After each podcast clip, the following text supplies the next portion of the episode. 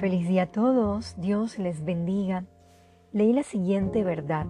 Tener éxito en asuntos que nos alejen de Dios es un fracaso absoluto. Muchos cristianos queremos tapar el sol con el dedo, seguir en el error hasta cuando tocamos fondo y reconocemos que estábamos totalmente distanciados de los propósitos de Dios. El tema de hoy es una fe desconectada. Acompáñenme a Gálatas 1 de 6 al 7.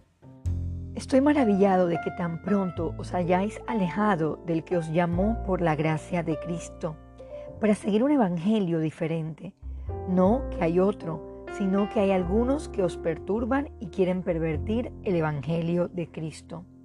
Seguir a hombres, seguir nuestros propios intereses, moralismo, religiosidad, maldad y carnalidad es seguir un evangelio totalmente diferente al que Dios nos ha llamado. Los creyentes con sus malas prácticas perturban y pervierten la sana verdad de la palabra de Dios. Al final ellos tienen vidas vacías y sumergidas en el fracaso. Leamos Proverbios 6 del 27 al 28. ¿Tomará el hombre fuego en su seno sin que sus vestiduras ardan?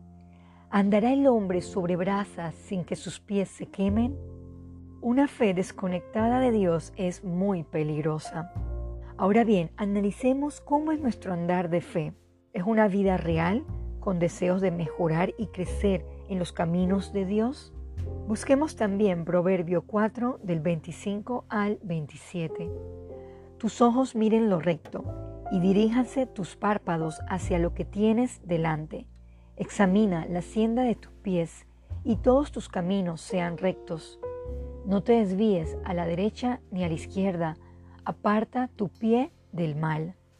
Debemos recordar lo siguiente, estar alejados de la comunión de Dios, o sea, no tener una amistad con Él, nos llevará a una vida sin frutos, sin satisfacción, llena de horas perdidas.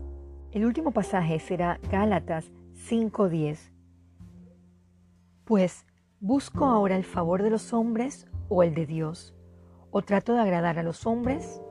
Pues si todavía agradara a los hombres, no sería siervo de Cristo. Termino con el siguiente pensamiento. Donde no hay conocimiento de las escrituras, o sea, de la palabra o la Biblia, no hay conocimiento de Dios. Es hora de conectar nuestra fe a la verdadera fuente de sabiduría.